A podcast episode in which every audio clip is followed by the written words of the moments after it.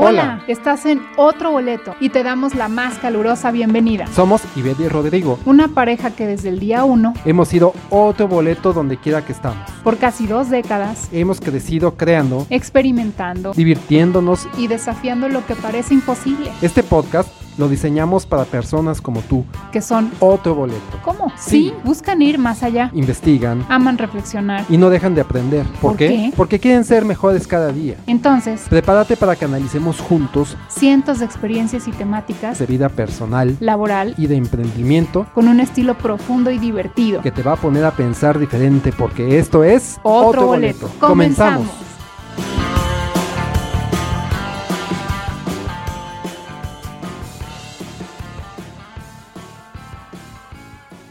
Pues, ¿qué pasó este año? Más bien, ¿qué no pasó, verdad? Nos pasó de todo. Fue un cambio. Mira, si nos hubieran platicado a lo mejor hace 20 años, como por ahí existe un meme que andaba en TikTok que decía, compañero, amigo, ¿en qué año estamos? No, pues en el 2020. ¿En el año del coronavirus o en el año de los aliens? Eh, dice, ¿cómo que los aliens? Sí, sí, O sea, sí, o sea, nos hubieran platicado o dicho, ¿qué crees? En 2020 va a haber una superepidemia y va a pasar hoy, este, pandemia y va a pasar esto y esto y esto, no lo hubiéramos creído. No, no lo habíamos creído y aparte, como bien dijiste ahorita del meme, pues los aliens los, de alguna manera los veríamos, ¿no? Y el coronavirus es uno de esos enemigos silenciosos, sigilosos, que no podemos ver, pero que está ahí. Realmente está allá afuera, a, a- no a la vista de nadie, pero sí a la vulnera- vulnerabilidad de todos. Es realmente muy sencillo eh, contagiarte o tenerle de alguna manera el respeto que le estamos teniendo, ¿no? Eso es la verdad es lo que yo veo que es algo que no tenemos tan palpable, pero que ahí anda, está presente y como no lo podemos ver de alguna manera, incluso a veces tendemos a, a minimizarlo un poco, pero está, está difícil la situación. Eso que dices es Ujú. bien importante, como no lo podemos ver, eh, solemos mm, quitarle cierto nivel de importancia, como que pues Sí. no, no se ve, ¿no? No, no creo que sea para tanto, pero te digo, si alguien nos hubiera dicho, no, es que va a tener todos estos efectos y esto y esto y esto y no lo vas a poder ver, nada más vas a poder sentir eso, de veras que no lo hubiéramos creído, pero Sí. la realidad es que aquí está, llegó a inicios de año a nuestro país, pues prácticamente en febrero, marzo, en febrero fueron los primeros casos, y de ahí para acá, como dicen eh, la frase popular, no la hemos visto llegar. No ha sido una cosa tras otra, reacciones en cadena, que, que nos hemos vi- visto afectados todos de una u otra forma. Así es. Pues ¿dónde empezó todo eso? Pues en China, ¿verdad? Y lo veíamos muy, muy lejano, ¿no? Yo me acuerdo mucho que tú comentabas, fíjate que anda un nuevo virus en China, en Wuhan, y yo, ah, está bien. y tú seguías No, comentando. yo sí estaba bien y espantada. comentando, dije, y "Oye, es que la cosa está comentando, y fea. comentando. sí. No, no, no, ¿cómo me acuerdo yo de eso? Porque sí, eh, ¿qué te decía? Te decía, ay, mira, ha habido muchos virus, incluso el virus que nosotros vivimos hace algunos años, que se creía que iba a ser letal y que se iba a ir por todo el mundo y al final no acababa pasando nada, ¿no? O sea, se controlaba de alguna manera o llegaba a Europa nada más y nunca nos llegaba a nosotros. La verdad era así como que se quedaba hasta cierto punto un poquito en el mito de lo que podía haber sucedido. Y aquí pues yo no le tomaba mucho mucho interés y tú sí andabas muy, muy investigador del caso y me acuerdo mucho de, de eso, de que andabas comentándome, incluso hasta dijiste, no, yo creo que se van a necesitar hasta cubrebocas. Y los viste y los buscaste y todo el rollo, ¿no? Sí. ¿Y qué onda? ¿Qué pasó después? Que de repente ya andábamos con el coronavirus en todo el mundo, se empezó a regar por Europa, luego después eh, subimos de los famosos casos importados a México, ¿te acuerdas? donde decíamos, no, pues ya, que ya llegó, que una persona, que el paciente cero anduvo en México, este, que se subió al taxi y todo ese rollo y, y se empezó a esparcir y, y que, pues hasta ahorita son gente que, ha llegado de otro país, este, eh, contagiado, pero que todavía no hay transmisión local y se hablaba de la transmisión local y que cuando estuviera la transmisión local íbamos a tener problemas y todo el rollo y pues qué, ¿qué pasó? Pues que se dio la transmisión local. Sí, y ahí empezó nuestro vals, ¿verdad? Ah, sí. Ahí empezó. Pero mira, bueno, antes de entrar en todo lo que sigue, vamos a tratar de entrar en, en toda la pues las afectaciones que hemos tenido por el coronavirus en México desde el punto de vista de nosotros como lo hemos vivido y que sabemos que ustedes también en cuestiones de la misma vida, cómo nos ha cambiado Nos ha cambiado. en nuestros trabajos, hoy en nuestros proyectos emprendedores. Había, hubo gente que este mismo año estaba emprendiendo algo, empezó. Ahí les vamos a contar la historia de una emprendedora que acababa de rentar su localito porque iba a abrir y se nos vino encima. Ni, ni siquiera lo abrió. No alcanzó ni a abrir. Entonces, bueno, historias como esas hay muchas, pero poco a poco vamos a ir como que desmenuzando todo lo que hemos estado viviendo para poder llegar a un punto en el que tenemos que tener todas nuestras cartitas en la mesa y saber cómo vamos a, jugar con esto, ¿no? Pero bueno, vamos, vamos entrando a hacer una especie de, de, análisis, si bien no muy profundo, pero sí, sí muy como recuento. Un recuento de todas las, lo que ha sucedido y todas las afectaciones que ha, ha causado eso, ¿no? De entrada, por lo primero que hemos vivido, pues ha sido el confinamiento, ¿no? Sí. El confinamiento, las famosas cuarentenas, los negocios, este, cerrados temporalmente eh, porque no puede asistir la gente a esos negocios porque pues, es un riesgo de contagio. Hemos visto centros comerciales cerrados. Este, por ahí incluso tenemos el caso de un conocido, ¿verdad? Que, que tenía un contrato con, con, este, con un local en un centro comercial y que no pudo renegociar el, el contrato que tenía y por la pandemia lo acabó, lo acabó matando y eso que había, él había prepagado su, su renta y lo único que quería era que le postergaran un poco más ese tiempo, ¿no? de, de, las rentas, de, hagan de cuenta que había pagado por un año y decía, bueno, pues déme unos tres meses más de ese año para poderme recuperar. Y le dije, no, ya hay que renovar para el siguiente año. Entonces, pues acabó pues quitándolo y perdiendo la inversión allí. Entonces hay un chorro de afectaciones, o sea, eh, a nivel de incluso restaurantes, este, todo lo que pasa cuando, cuando hay una cuarentena, hay una, un confinamiento que nos pueden afectar. Por ejemplo, aquí en este caso. Sí, por ejemplo, aquí en la imagen, los que nos están viendo, estamos viendo una foto del centro de Ciudad de México, es el cruce de eje central y, ¿cómo se llama otra Madero, Madero o Avenida Juárez. Que los que viven en Ciudad de México saben que ese cruce es un cruce peatonal. Yo no sé si es el más importante de México. Pues dicen que es el más, no es el más importante, pero dicen que es el más concurrido. Yo, híjole, o sea, hemos cruzado por ahí, es impresionante cómo se junta cantidad de gente de un lado y del otro esperando el semáforo para poder cruzar. De hecho, aquí tengo una imagen para los que nos están viendo de lo que estás platicando. Mira cómo se ve esa calle cuando, cuando no hay confinamiento. Mira, en esta de otras, ya estando el confinamiento, cómo está vacío. Y eso es lo que tú hablas, mira, la gran cantidad de gente que circula por esa calle.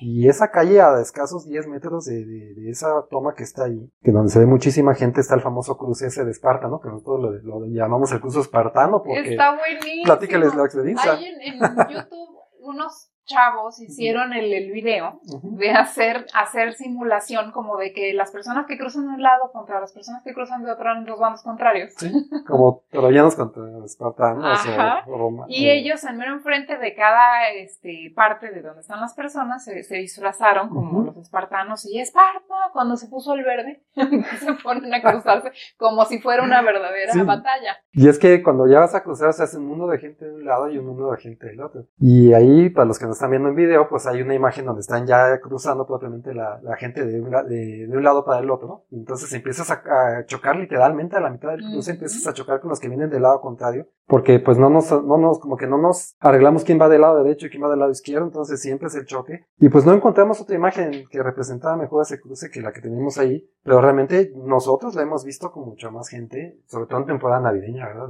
Cuando hemos ido al centro a comprar cositas y eso. Pues es divertido, ¿no? Ya llega el momento que eso está divertido, pero te vas preparando.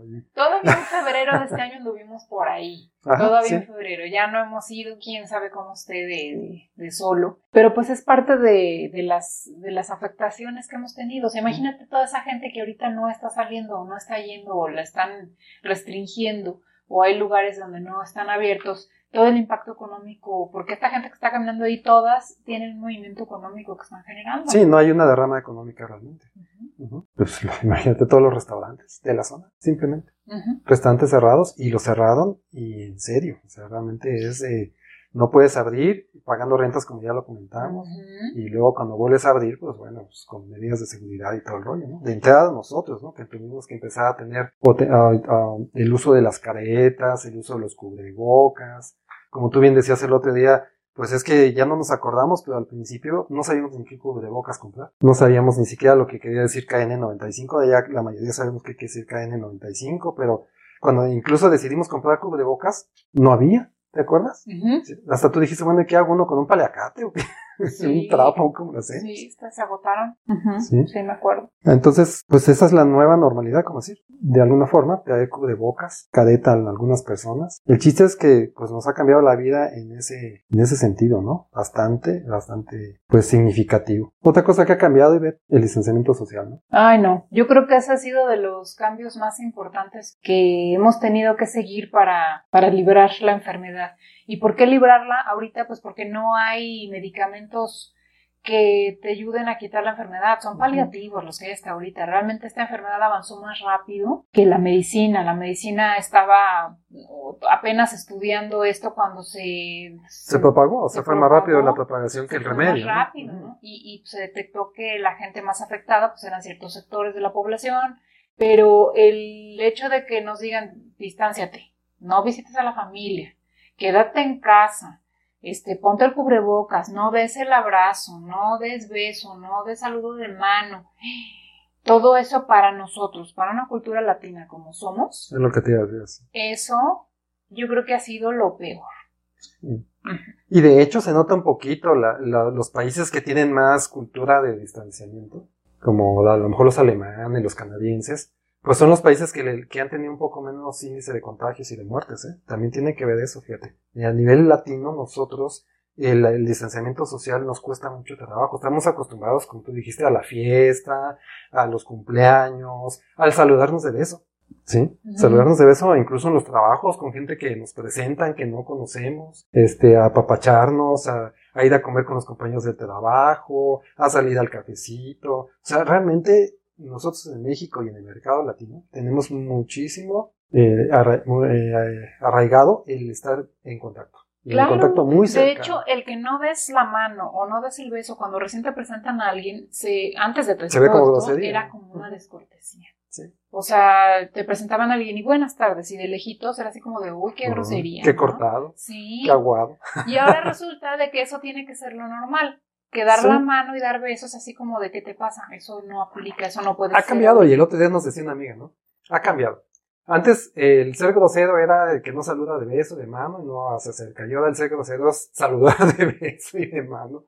Ahora tienes que saludar así de lejitos, casi casi ¿De veras? sí. pues no nos platicaba una amiga que uno de sus familiares que, pues, o amigos, ¿no? Que fueron a verlo por X razón y cuando los ve, hola, ¿cómo están? Y se ah, lanzaron. Dice, yo sentí, no supe qué decirle, no supe qué hacer, porque yo no quería que hiciera eso, pero ni te preguntan, nomás cuando acuerdas, ay, hola, y vas. Dijo, sentí que todo mi cuidado en ese momento se fue a la basura. Sí, claro, pero fíjate cómo cambia la percepción. Ahora el que te abrace a alguien y te ofrece sí, lo ves mal. lo ves mal. Claro. Porque pues cómo si ahorita estamos en esta situación de distanciarnos, entonces nos ha cambiado muchísimo el paradigma. Y en ese distanciamiento social, yo pienso que los más afectados en algún sentido son las personas mayores, ¿eh? porque incluso eh, tuvieron ya problemas de, de, ver a sus nietos, de comunicarse con sus hijos, y por eso vemos incluso ahora a muchos eh, intentando o pudiendo manejar plataformas de comunicación este, que antes era impensable que la ciudad podido manejar. Y eso es lo que, lo que les queda, porque también hay que tomar en cuenta que las personas mayores, pues realmente quitarle un año de vida, que es lo que llevamos casi en este confinamiento, es muy importante y es bastante, ¿no? Nosotros que estamos en una edad madura, dices, bueno, un año de vida como que quiera y lo Así que lo eh, diluyo entre toda mi existencia, ¿no? Pero las personas mayores realmente un año de vida cuenta y cuenta bastante, ¿no? Entonces eso también es una afectación que yo considero muy, muy importante y muy grande para las, las personas mayores. claro. Y ya muchos de los cambios que, que, hemos tenido aparte de esos, pues han sido, por ejemplo, el cierre de parques recreativos, todo donde normalmente ibas a pasarte, por ejemplo, aquí en San Luis hay un parque muy importante, que es el parque de Tangamanga 1, que es el que más va a la gente. Cerrado o con horarios restringidos. Y se oye, pero normalmente ahí pues vamos a pasar un día de campo, un día agradable. La carne asada. La carne asada, todo este tipo de cosas. No, pues no se puede los niños, ¿no? Los llevas ahí a divertirse un rato, tan, no se puede. ¿Por qué? Porque se presta a que la gente se junte y eso es lo que menos quieren ahorita los gobiernos porque finalmente así es como se esparce el virus, principalmente por el contacto físico, de lo que tanto estamos hablando. Claro, entonces, pues no, realmente ya no tienes a dónde ir, no, no tienes este, eh, cines, restaurantes, incluso en algunos lugares no te dejan caminar en las calles nada más así sin, sin, sin ton son. No, pues en Europa Los ya ves que sí, andaban ¿verdad? este, Hasta haciendo multando cosas, ¿no? gente. Hubo hasta gente que se salía en botarga nomás por, por, por Sí. hacer la, la maldad, ¿no? Entonces te paraban en los carros para decir a dónde para que, y te preguntaban a dónde ibas, así, cosas así, ¿no? Todo el estilo. Y hablando pues propiamente de México y de muchas partes del mundo, también los niños. Los niños han tenido que aprender a tomar clases en línea. Y no solamente los niños han tenido que aprender a tomar clases en línea, sino también los maestros han tenido que aprender a dar clases en línea, las insti- instituciones a hacer planes de estudios para dar clases en línea.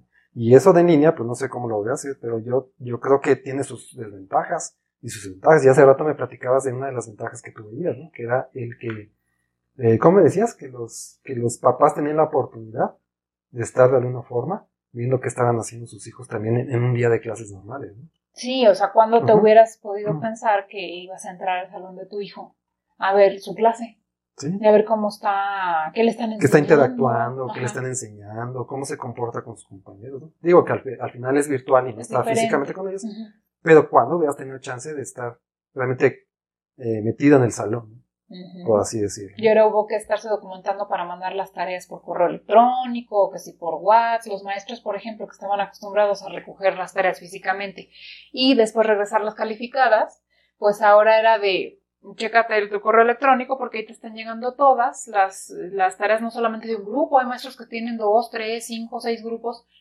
todo concentrado, los mails tienes que categorizar, organizarte, calificar, mandar calificaciones virtuales porque ya no puedes entregarlas físicamente. Fue todo un cambio. Llenar formularios. La- los maestros mayores tuvieron que aprender a, a ingresar a las plataformas, pero les tuvieron que hacer las instituciones los cursos para que aprendieran cómo hacerlo. Sí. Entonces, las instituciones se tuvieron que convertir en maestros de los maestros, o sea, no fue nada, nada sencillo, ¿no? Como tú bien dices, pues fue todo un cambio radical, pero al final, mira, como siempre nos, nos vamos adaptando, ¿no? Y de la Los- noche a la mañana, porque no hubo chance de, miren, el año que entra va a llegar. el- Ahí vamos viendo poco a poco. ¿no? Vamos viendo qué Ujú. vamos a hacer. No, o sea, ya pasó, está encima y hay que solucionar ahorita, corre como se pueda. Pues sí, sí, fue un cambio muy grande. Para los niños también, un niño, por lo general, pues no te está en una computadora tomando cursos. En todo caso, hace sus tareas ahí, normalmente, O, o hace, por ejemplo, los videojuegos, o se entretiene en algo, pero no está tomando cursos. Sea, eso eh, para un niño también fue eh, un parteaguas Sí. enorme. Y, y para los niños chiquitos peor, porque hemos visto casos, ¿no? De que están en primero o segundo año de primaria. Y pues son niños que no, no, no, no pueden estar mucho tiempo sentados ni enfocados. Entonces, con esos batallan más los papás porque ya se paran, ya se van, ya se bajan, ya se suben. Realmente no ponen mucha atención a lo que Sí, sea, Y el maestro no puede decirle, oye, No, fulano, pon atención, pues no. ¿cómo le haces? Tú no? como papá tendrías que estar ahí, o el tutor, o la persona que esté a cargo, oye, pon atención, oye, siéntate, a ver, ahí está tu maestro hablando, eh, o sea, órale, estate ahí, porque lo normal para el niño es que aburrido, déjame paro, déjame voy, mira, ya ladró el perro, mira, ya, este, Sí. me distraje con el hermano más chiquito, que todavía ni al kinder puede ir, pero ya está jugando por allá y me distraigo, ¿no? Entonces son cosas que, que en un aula, pues, por lo general no pasaban. Y otra de las complicaciones con eso, si tienes dos o más niños, necesitas dos o más este, computadoras o, Los teléfonos. o, o teléfono, El tableta, internet internet lento. lento. Ha sido todo un reto en cuestión educativa con esta, este, con esta pandemia. ¿eh? La verdad es que sí está complicado, y, pero pues al final ahí vamos, ¿no? Digo, se ha logrado no perder años escolares, pero, digo, habrá que ver con qué calidad, ¿no? Pero de que no se ha perdido, no se ha perdido. ¿Qué más nos ha pasado? Este, pues por ejemplo, lo del home office famoso, que pues a la mayoría de la gente la mandaron a sus casas a hacer trabajo de oficina en su casa. ¿Qué implicó? Suena muy fácil. De hecho, dicen los que van estudiando las tendencias que para allá íbamos. O sea, en general, la gente ya no iba a estar yendo tanto a la oficina Sí. a trabajar, sino iba a estar desde su casa trabajando. En algunos pa- países en Europa o en Estados Unidos ya se estaba aplicando eh, bastante, en gran medida, pero en países como el de nosotros no, No. tanto, porque todavía somos más como de la idea de que hay que ir a un centro de trabajo, así es como nos movíamos, pero ahorita con lo del coronavirus fue como un acelerón, ¿sabes qué? A tu casa, y, Y de ahorita, ahí trabajas, y de ahorita para ahorita, y de ahí nos conectamos por Zoom, a ver con qué, para la junta semanal, y te encargo este reporte y tal. Entonces resulta que te mandan, en algunos casos los mandaron con la computadora de la empresa, pero otros fue de ahí en tu casa, en Con tu tus herramientas, con lo computadora, que puedas. con tu internet, con tu computadora, con tu teléfono y organízate a ver cómo le haces para sacar todo. ¿Por qué? Porque el recurso físico estaba en el corporativo, Sí, en claro. la oficina donde tú ibas. Tuvieron que adaptar, incluso los call centers se, se quitaron de donde estaban regularmente porque era una concentración masiva de personas y se pasaron a los domicilios. Entonces, las personas en su domicilio no tienen las mismas facultades que tenían en un call center. Por ejemplo, el otro día me tocó tratar con una persona que me dijo que me atendió de un problema que tenía, no me acuerdo de qué, creo que de teléfono o algo así. Me dijo, es que el problema es que no estoy en mi lugar de trabajo, estoy trabajando desde casa y aquí yo no tengo una terminal donde le pueda cobrar. ¿Te acuerdas que me dijo eso? Tengo que re- redireccionarlo y ahí le mandan una liga. Entonces, eso es una complicación también, porque la- hasta le dije, bueno, estás haciendo realmente lo que puedes con lo que tienes, ¿no? Y dice, sí, está complicado, porque también el internet a veces se cae y no estamos acostumbrados a eso, y pasan, este, muchas cosas o imprevistos que todavía no tenemos contemplados, y mira que la chica hizo todo lo posible por atenderme bien, pero a pesar de todo, estaba teniendo problemas para trabajar en su casa, y yo como cliente también estaba teniendo problemas de no poder solucionar mi problema por estar en el, en el famoso home office. Y hablando de la cultura, pues también en una cultura latina como la que nosotros eh, tenemos o estamos, participamos, eh, también el hecho de ir a trabajar también es algo que disfrutamos mucho como cultura. El hecho de tener que salir, ir a trabajar y estar ahí, este, interactuando con los compañeros y todo eso también es algo que nos gusta. Entonces no todo el mundo le cayó bien el tema del home office. Mucha gente sí le cayó bien el tema, pero no, no, no todo el mundo. Pues sí, porque mira, hay muchas familias que viven en lugares muy pequeños. pequeños. para poder estar cerca de su centro de trabajo. Los que viven en ciudades como Guadalajara, México, Monterrey, lo van a entender súper bien porque Los espacios son reducidos los en espacios casas. son reducidos. Para poder vivir cerca de tu chamba, tienes que irte a vivir a un departamento chiquito, donde estás ahí con tu esposa, tu pareja, tu mascota, los niños. Entonces te dicen, vete a tu casa a trabajar. Dices, bueno, ¿y cómo le hago con tanto ruido y con tanta cosa? Los niños Tanta la distracción, escuela. la cocina, la licuadora, o sea, todo eso pasa. Este, voy a tener una junta, ¿cómo le hago para lograr el silencio necesario que podría haber tenido en una oficina?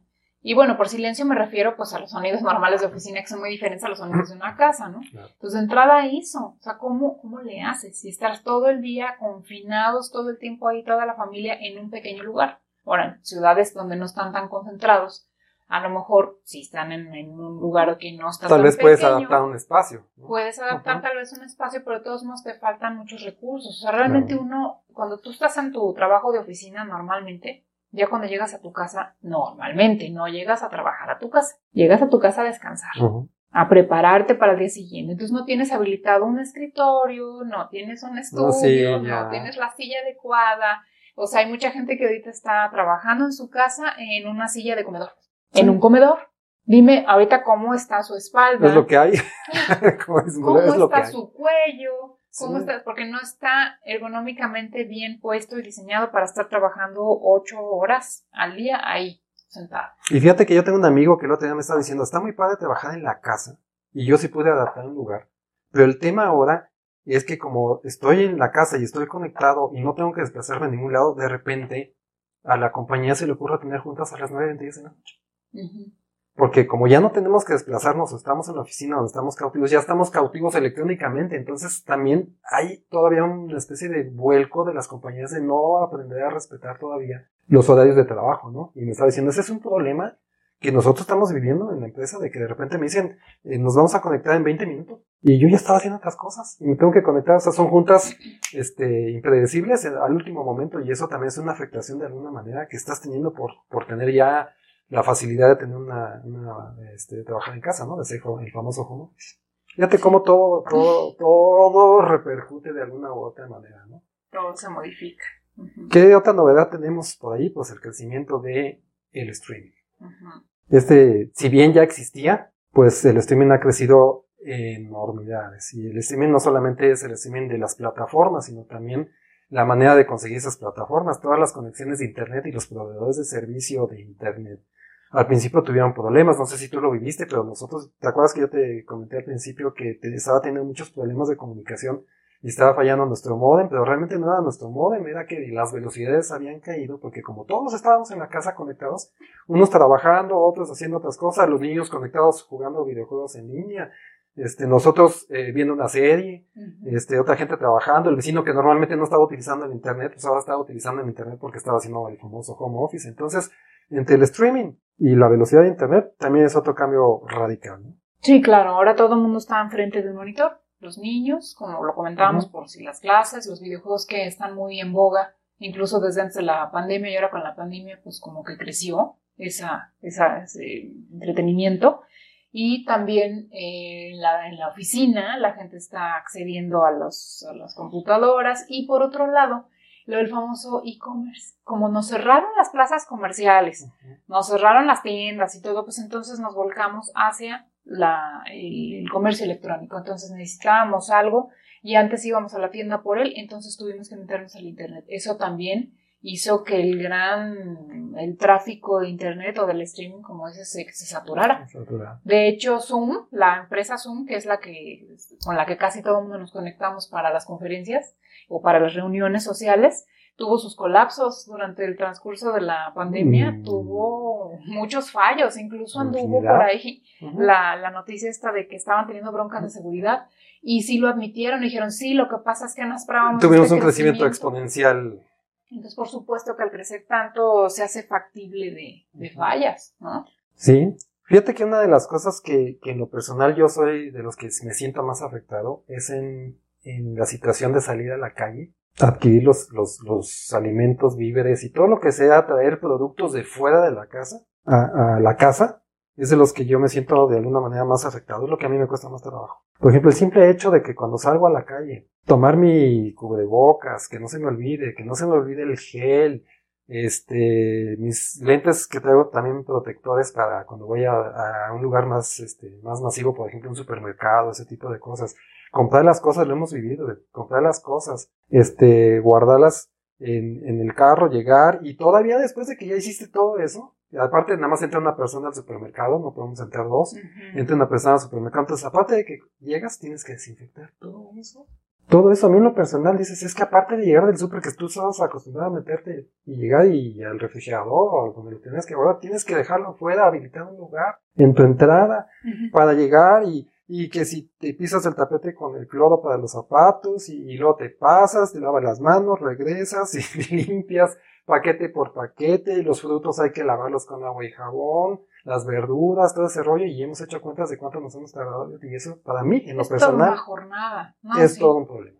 Para mí es la verdad es lo que lo que más yo de alguna forma resiento en ese sentido. hay que hacer fila para entrar a los lugares, allá a la frutería donde vamos, hay que hacer fila a veces hasta de 10 minutos que antes pues, no los consideraba, son parte de los tiempos que estás teniendo que dedicar extra a una eh, cosa tan normal y común como era ir al súper por tus cositas. En, el, en el rayo del sol, porque ahora resulta que vas al banco y ya haces fila en el rayo del sol. Entonces hasta con tu gorrita te tienes que ir. Oye, eso de las filas afuera de los bancos, a mí se me hace una cosa tan insegura. Pues sí, imagínate, vas a hacer un depósito.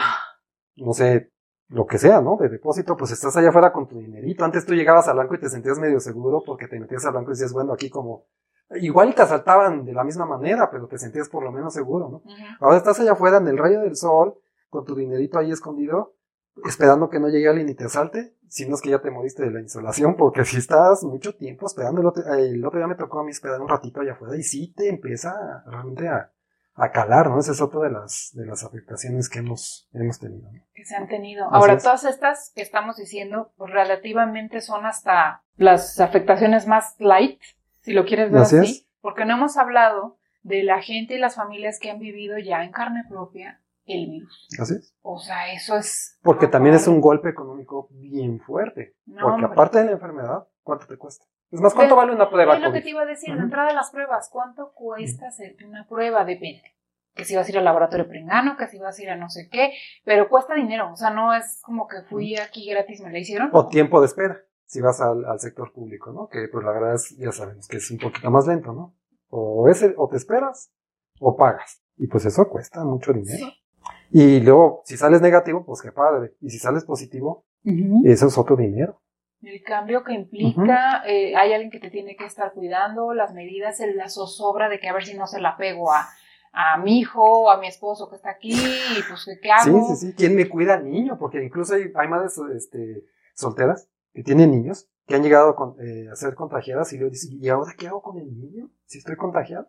No lo quiero contagiar, ¿estás de acuerdo? Tienes que empezar a buscar casi casa sustituta mientras estás este, enferma convaleciente de la, de la situación, ¿no? En caso de que seas asintomático o que tengas pocas molestias o que no tengas necesidad de, de recurrir a un hospital. Sí. Pero son, son, son afectaciones en general que, que nos están, nos están pegando mucho, ¿no? No, sí está, por eso. Y bueno, pues acabamos de mencionar todas las afectaciones que tiene la, las personas o la vida en general, pero también el consumidor ha sido afectado. El consumidor realmente tiene miedo de perder sus ingresos, tiene incluso miedo de salir a comprar, de arriesgarse a salir a comprar, por ejemplo, y pues contagiarse en esa salida a comprar, ¿no? Realmente estamos saliendo nada más a lo, a lo básico, o intentamos por lo menos la mayoría de la población salir nada más a lo básico, no, no la tendencia de salir a consumir a restaurantes y, y comprar cosas porque nos, nos, nos da miedo de, de alguna manera de, de contagiarnos. También de, de alguna forma ha crecido un poquito la inseguridad, o por lo menos tenemos miedo de, de la inseguridad que se ha generado por esta situación, ¿no? Porque incluso pues hay gente que sí ha perdido el trabajo,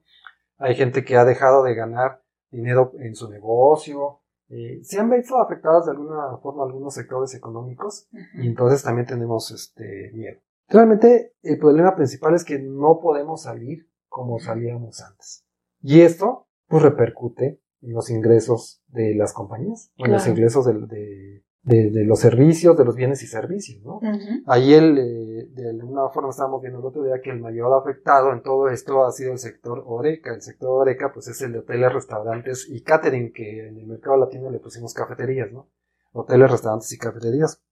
Ese sector, por lo que hemos visto, es uno de los sectores más afectados y, y cuando el sector Oreca está afectado, eh, se afecta toda la economía, se va de escalerita. Porque el sector Oreca no parece, pero es una gran fuente de ingresos, pero también una gran fuente de empleos. Una mucha gente trabaja en estos sectores, en el sector hotelero, en el sector de restaurantes, pues todos los meseros, chefs, garroteros, este, recepcionistas, eh, No, trabajan, eh, Los los- los- camaristas. las camaristas, No, no, no. los mayores emprendimientos de la gente cuando decide poner su propio negocio, los mayores emprendimientos son o una cafetería o un pequeño restaurante.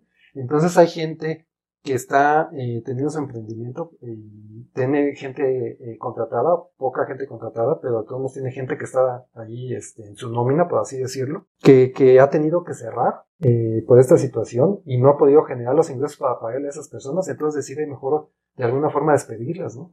No ha tenido la facilidad tampoco de poder surtir a domicilio en algunos casos, ¿no? Por ejemplo, las, las- los lugares que están en oficinas, en oficinas se ven complicados porque no pueden eh, llevarle a la gente a las oficinas porque la gente no está realmente propiamente en las oficinas ahorita, está afuera, está en su casa, entonces los, los mayores, res- eh, los restaurantes que han tenido mayor éxito son los restaurantes de alguna manera vecinales porque la gente está confinada mayormente en sus casas. Sí. Pero bueno, ese sector es el que yo considero que ha sido el, el más golpeado eh, y más difícil de, sacar adelante con esta situación. Aunque sí ha habido casos que han podido sacar, salir adelante, está, está muy, muy golpeado. Eh, los restaurantes con esta pandemia se han visto en la necesidad de cerrar por disposición oficial. No solamente porque no hay gente, sino por disposición oficial. Entonces, les han cerrado de manera definitiva temporal, por así decirlo, de que les, les vamos a cerrar y no pueden abrir, pero ¿cuándo sí podemos abrir? No sabemos. Y que paga rentas, claro. y salarios y... Y la gente que está ahí, eh, que tú le estás pagando o sea, el salario es la más, el- lo más complicado de hacer, porque si tú pagas un salario del ingreso, no pagas el salario porque tengas ahí dinero guardado, es la realidad de las cosas. Ujú. Tendemos a pensar que las empresas grandes tienen dinero para pagar a sus empleados tal vez determinado tiempo, pero la mayoría de ese sector son pequeñas empresas de gente que, que, que emprendió y que tiene su negocio y que no tiene, mm, que vive del negocio y que no tiene la gran cantidad para estar subsanando rentas y este y salarios, ¿no? Y un poquito para más o menos darle más profundidad al análisis, pues te das cuenta que todo el sector de viajes, hoteles, restaurantes ha disminuido del 18% que era lo que tenía en el mercado al 2%, 3%, más o menos por ahí se calcula. Y la recuperación para el siguiente año pues no pinta tampoco muy bien. Porque a pesar de que ahorita ya tuvieron oportunidad de abrir, eh, o, en- o se ha podido abrir en algunos lugares y en algunos países intermitentemente, porque hay que decirlo que tampoco es así definitivo, es te cierro, te abro, te cierro, te abro, pues han tenido que incurrir en muchos gastos. Gastos como eh, tienen que proteger a todo el personal, hacer pruebas COVID, este, eh, poner tapetes de entrada, disminuir su capacidad al 20-30%, que aunque estés lleno, pues realmente no estás lleno, porque tienes el 20% de tus mesas ocupadas. Este, los servicios de hotelería, pues hay menos viajes, los de catering, pues ¿quién te va a contratar ahorita banquetes si no hay bodas? ¿Quién te va a contratar servicios este, a la oficina si no hay juntas? ¿Quién te va este, a pedir algo a domicilio para tu fiesta, por ejemplo? No existe ahorita todo ese sector realmente. Y a pesar de que se va a recuperar el siguiente año, pues se va a recuperar un 7% cuando mucho.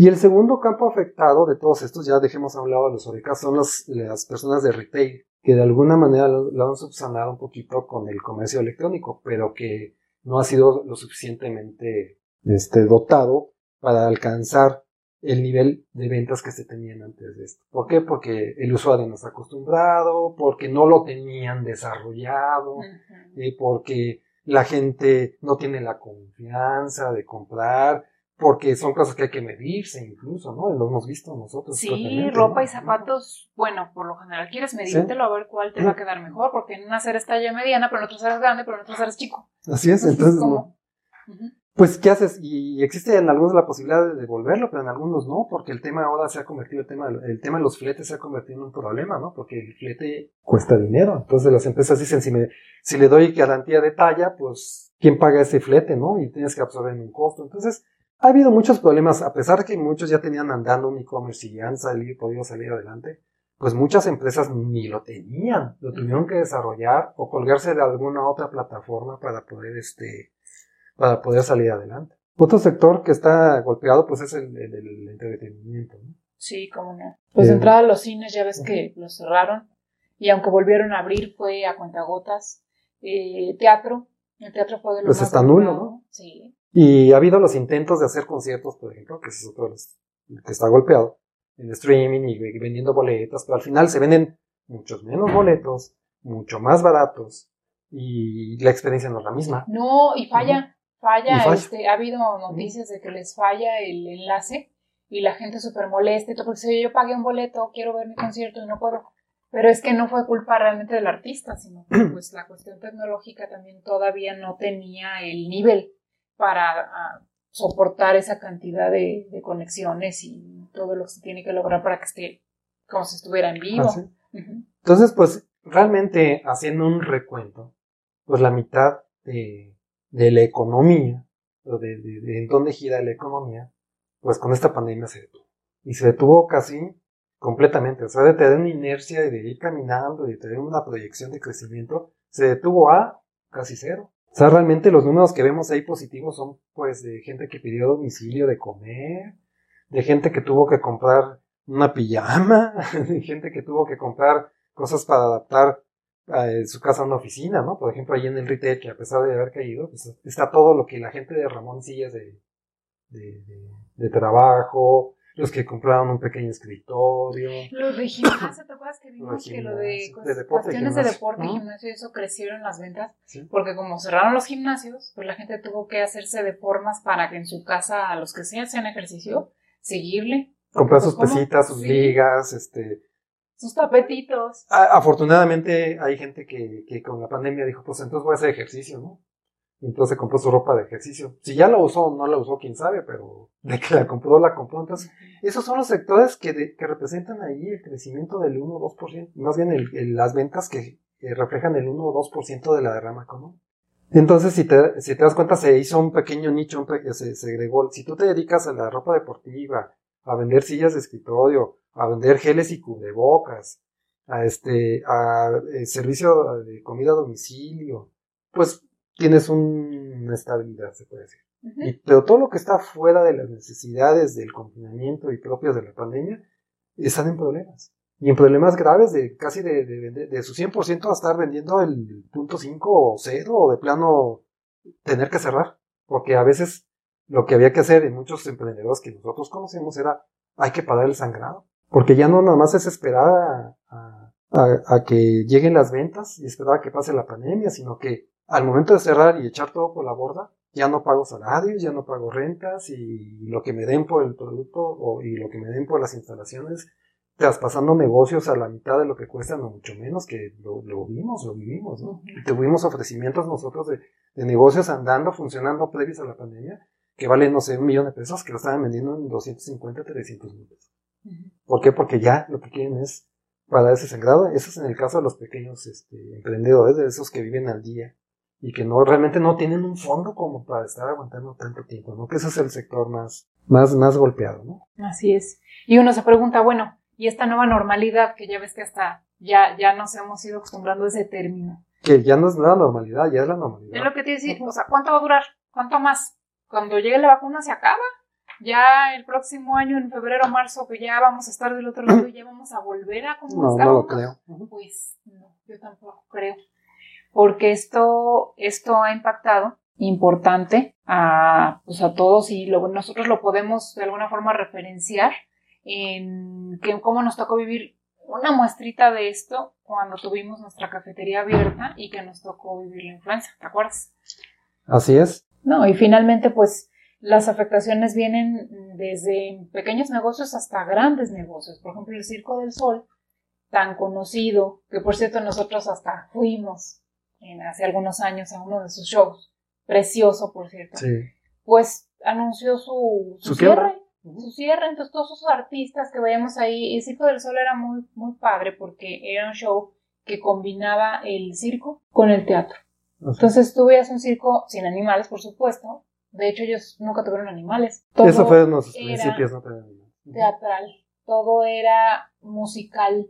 Era una cosa padrísima, en vivo, y una fusión que en sus tiempos incluso fue digna de reconocimiento y todo porque era una novedad eso. Y duró muchos años. Era toda una experiencia. pero ellos viven de la afluencia.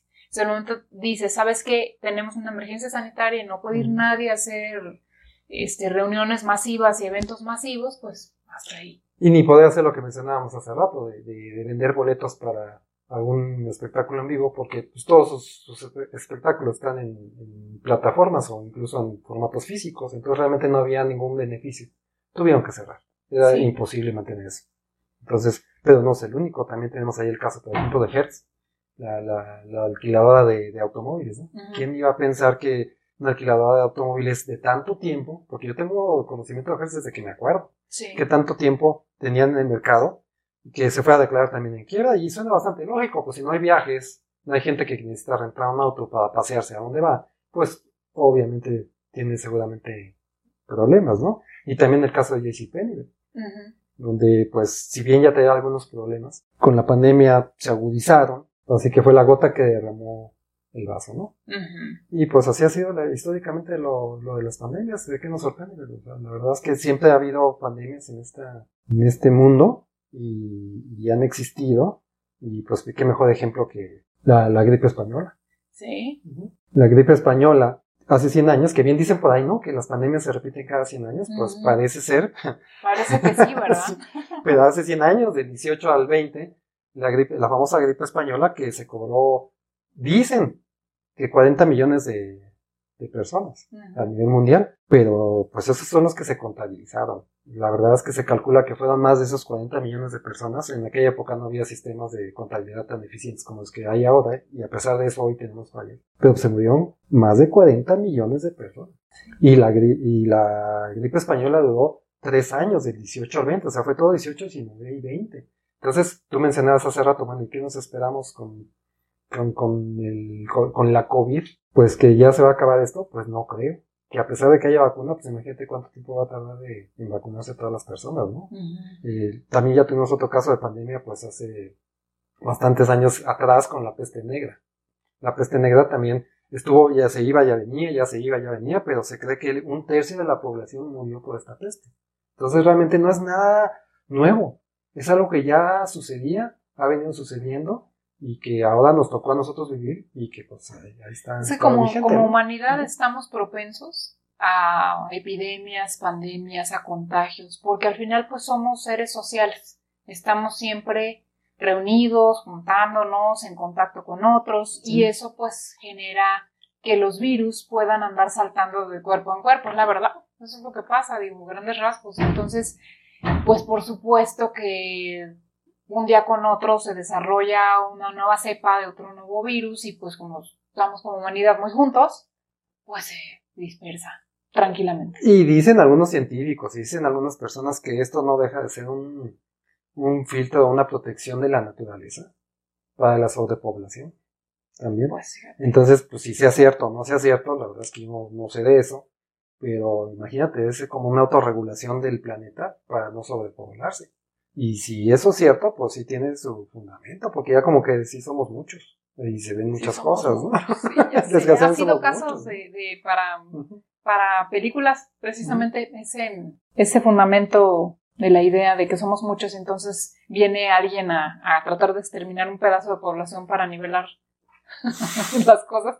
Sí, sí. El malo que dice, vamos a robarnos un producto de estos y vamos a hacer una bomba o vamos a hacer este un virus creado para exterminar, pues como tú dices, en las películas pasa.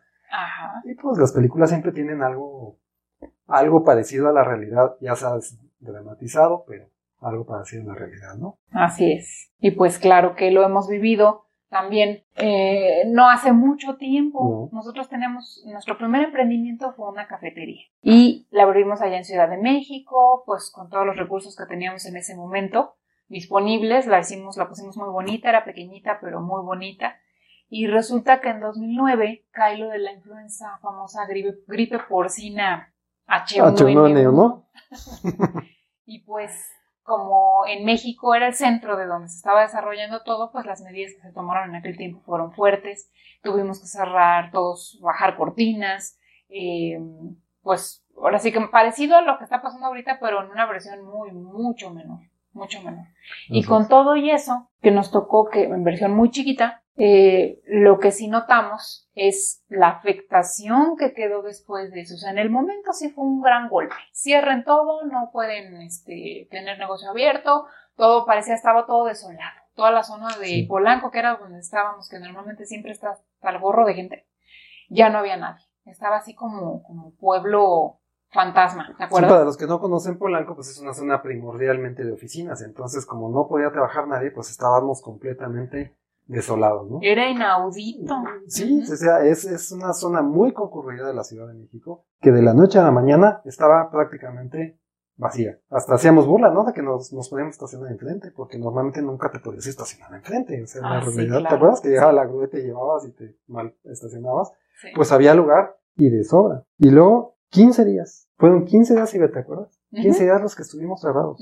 ¿Y qué pasó cuando abrimos? ¿Te acuerdas? De entrada tuvimos que pagarle a la gente que estaba con nosotros, ah, la renta, todo. y, todo. y dijimos 15 días y nos dijeron, ya pueden abrir.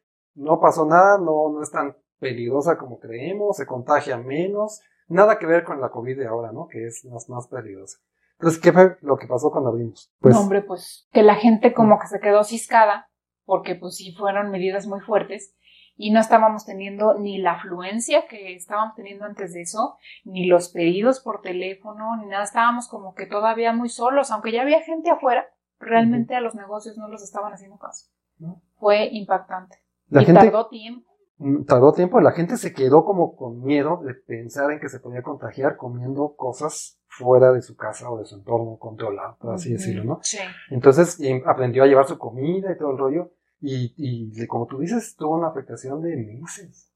De meses yo me acuerdo que nos tardamos bastante. Por ahí, para los que nos están viendo por, por video, tenemos una fotito de, de aquella época, que se les voy a poner ahorita. Abril del 2009, de la influenza H1N1. Y mira, esa fotito. Es una foto y para los que no nos están viendo, donde estamos con el cubrebocas, así tuvimos que abrir. Así tuvimos que abrir. Esto es, de alguna manera, se los platicamos porque lo que queremos comunicarles es que Sabemos lo que están sintiendo los del sector restaurantero, porque nosotros tuvimos un, restaurante, todas las personas en general, sabemos las implicaciones que, que, tiene esto, y eso que nada más fue 15 días. Sí. Entonces, ahí está la respuesta a si vamos a regresar a esa supuesta normalidad que teníamos antes de manera inmediata, lo que hace rato preguntábamos. Pues no lo creemos. Sí, no. Porque si con 15 días nosotros estuvimos a casi nada de quebrar, ¿te acuerdas?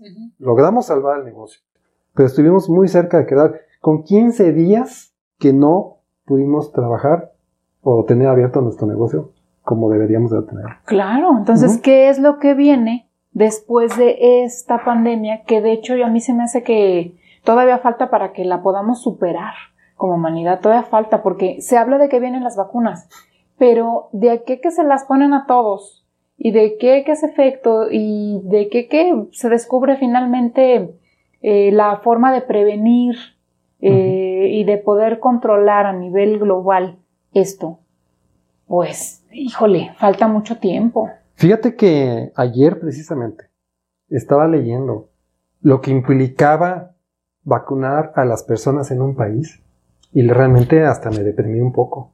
Porque hasta ahorita la única vacuna que se cree que funciona, porque todavía no está así como que digas al 100%, se cree que funciona, es una vacuna que tiene que estar congelada. Una vacuna que tiene que viajar congelada.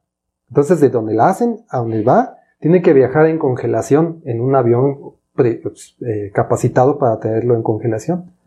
Llegada al país implicado, descargada en congelación, o sea, en un camión que vaya congelado, almacenarlo en un lugar que esté congelado y después distribuirlo a donde lo tienen que llevar en el país para almacenarlo y tenerlo ahí guardado en congelación y después bajarlo a la cadena de refrigeración y tiene cinco días de vida. O sea, esas dosis que caminaron, todo eso que te estoy contando, tienen que eh, administrarse en cinco días y aún así estar refrigeradas en el centro de salud o en el hospital, donde, donde sea.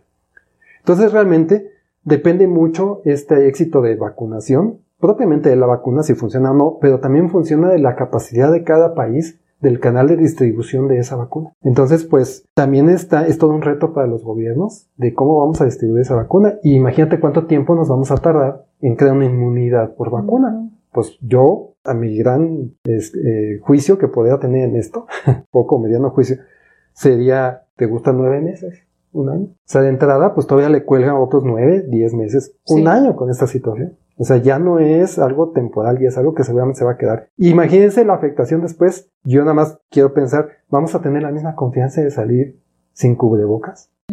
Sí, imagínate ya, un concierto, este, dentro de seis meses o un año, año y medio, que ya tenemos vacunas, ya como que pareciera ser que está en el pasado. ¿Vamos a ir con la misma confianza?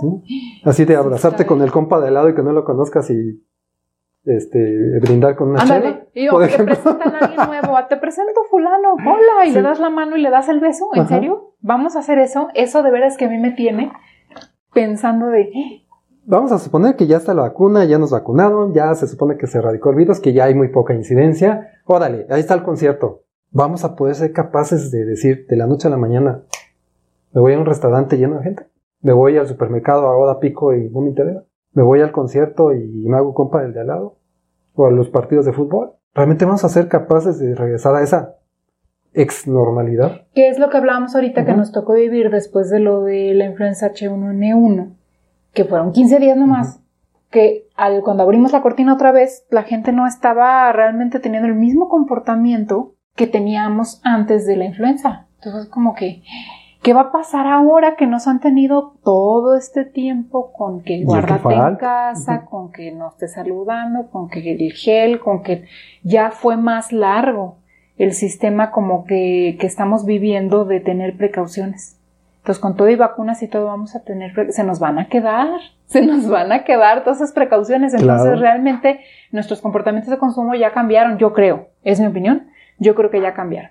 Pero bueno, ¿a qué vamos con todo esto? Lo que queremos llegar es que efectivamente va a haber un cambio. Bueno, ya está viendo, ¿no? Pero se va a quedar ciertos rasgos o, mm, inclinaciones de las personas a no hacer o no hacer ciertas cosas, que no van a regresar a como estábamos antes del COVID. Eso es lo que yo creo que va a pasar. Entonces, si ya tenemos sobre la mesa todos los eh, cosas, como lo hemos visto desde que iniciamos este episodio. Bueno, está pasando esto, pasó esto otro, las vivencias que hemos tenido, el shock que hemos vivido. Eh, bueno, dices, bueno, ok, ya vi, ya lo tengo, está aquí, no me gusta. Bueno, ¿qué hago? O ¿Qué sea, vamos a hacer? ¿qué vamos a hacer? al final de cuentas es lo que queremos platicar con ustedes. Bueno, ¿y cómo que se supone que vamos a hacer ya con todo esto encima? Yo quería lo que tenía antes, pero ya no está. Ya no está. Entonces, ¿qué? Pues es que nada más tenemos de dos o nos quedamos quejándonos y lamentándonos de lo que ya no pudo ser y no va a volver a ser, porque como bien dijimos, aunque regresemos a la supuesta normalidad, no va a ser la misma normalidad, ya es diferente, ya nos cambió el mundo. Y nos quedamos ahí estancados quejándonos toda la vida, o tomamos una actitud de cambio, una actitud positiva una actitud de incluso de aprendizaje, de nuevos canales de, de emprendimiento, de nuevos canales de, de, formas de trabajo, de nuevos canales de convivencia social, de cómo interactuar con la familia y adoptar nuevas formas o no vamos a avanzar de eso. Tú tenías una jefa que tenía un dicho que utilizaba mucho, ¿no? Que era, era estadounidense. Y diles lo que decía, ¿no? Que es una grosería, pero está en inglés. Sí. lo que pasa es que yo tuve una jefa que era muy calzonuda. Eso normalmente. En el buen sentido de la palabra. acá lo conocemos ese término como que era ella. Decía lo que había que hacer y no había. Acá diríamos que tenía producto de gallina.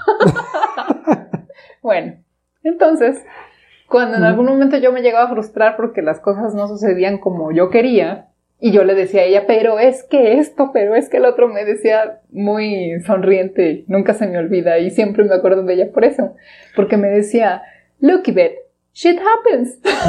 ¿Y yo qué? Sí, o sea, ya cálmate. Y eso es muy chistoso porque normalmente los jefes son los que a uno le dicen, no, ¿cómo es posible? Y esto, y nosotros, no, pues ya, no, no hay problema. Aquí al revés, ella es la intensa. Sí. Entonces, no, jefa, se llama, no, no digamos su nombre. No, jefa, este, eh, es que está mal esta situación. Y la jefa, no te preocupes. Sí. Cálmate, relájate. Y eso lo que significaba traducido es las cosas malas pasan. O sea, de todos modos, ya pasó. O sea, move it, muévete. O sea, ya, a lo que sigue. ¿Por qué? Porque si te quedas ahí llorando y casi con tu violincito y de no, ya pasó no hay mejora. Realmente no estás haciendo nada por mejorar, ni por trabajar, ni por hacer nada. No hay evolución. No. Te quedas ahí toda la vida. Y incluso hay personas que se quedan ahí toda la vida por otras cosas y no hay una evolución personal, ¿no? Y lo que nosotros queremos aquí es invitar a todo el mundo a que realmente tomemos esto como algo que nos ayude a evolucionar, ¿no? Porque pues hay cosas que, que no se pueden controlar y esta es una de las cosas que no se puede controlar. Sí, así es. de hecho, lo vamos a ver en el próximo, episodio. En el próximo episodio vamos a entrar de lleno a, a cómo le podemos dar la vuelta a toda esta situación. Así es. Porque mira, al final no lo vamos a quitar, no lo vamos a borrar. Nadie nos preguntó si queríamos vivir esto. O sea, definitivamente nos cayó como el chubasco.